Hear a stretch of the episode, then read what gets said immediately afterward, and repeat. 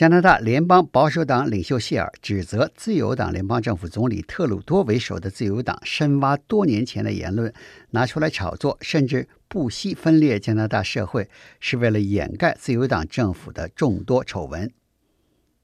上个星期，特鲁多联邦政府公共安全事务部部长格代尔拿出十四年前谢尔作为保守党议员在联邦议会发言，解释他为什么反对同性恋婚姻合法化的视频，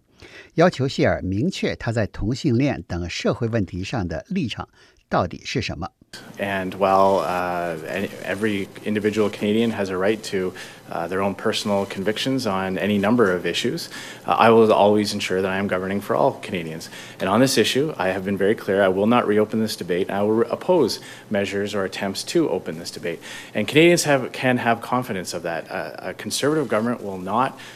Reopen these debates. We'll oppose measures that reopen these types of questions. 在星期四举行的记者招待会上，谢尔对特鲁多自由党拿他多年前有关同性恋、双性恋、变性人以及堕胎问题的讲话大做文章，进行了反击。谢尔指出，这种对他翻旧账式的攻击，是因为特鲁多执政四年没有拿得出手的政绩，无法解释为什么没有兑现上次大选竞选时许下的诺言，有的只是预算赤字大幅度增加。民众要缴纳的税费增加，特鲁多和自由党政府触犯道德操守规则的腐败丑闻一个接一个的发生。保守党领袖谢尔强调说：“每个加拿大人都有权拥有自己的观点。他如果当选执政，就是加拿大人的总理，要为全体加拿大人的利益服务。”他不会重开有关同性恋和堕胎问题的社会辩论，更不会挑战现行的同性恋婚姻合法和堕胎合法的法律。Canada includes everyone, and leaders need to defend everyone, particularly people who've been marginalized. It's not enough to reluctantly support the law because it's a law, especially when it comes to the rights of women and LGBTQ communities. People need to know that their prime minister will defend them, will be there for them. 加拿大总理特鲁多则在星期四抨击谢尔说：“光说尊重现行堕胎和同性恋婚姻合法的法律还远远不够。 加拿大作为国家，包括所有的加拿大人，作为加拿大总理，必须积极的去保护那些弱势群体加拿大人的利益。”比如女性和同性恋、双性恋、变性人等非常规性取向人士，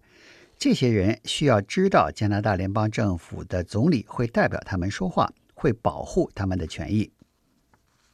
特鲁多联邦政府旅游事务部长梅兰妮·朱莉星期四在推特上指责谢尔在堕胎问题上对不同的群体讲不同的话，一切看该群体选民是支持还是反对堕胎。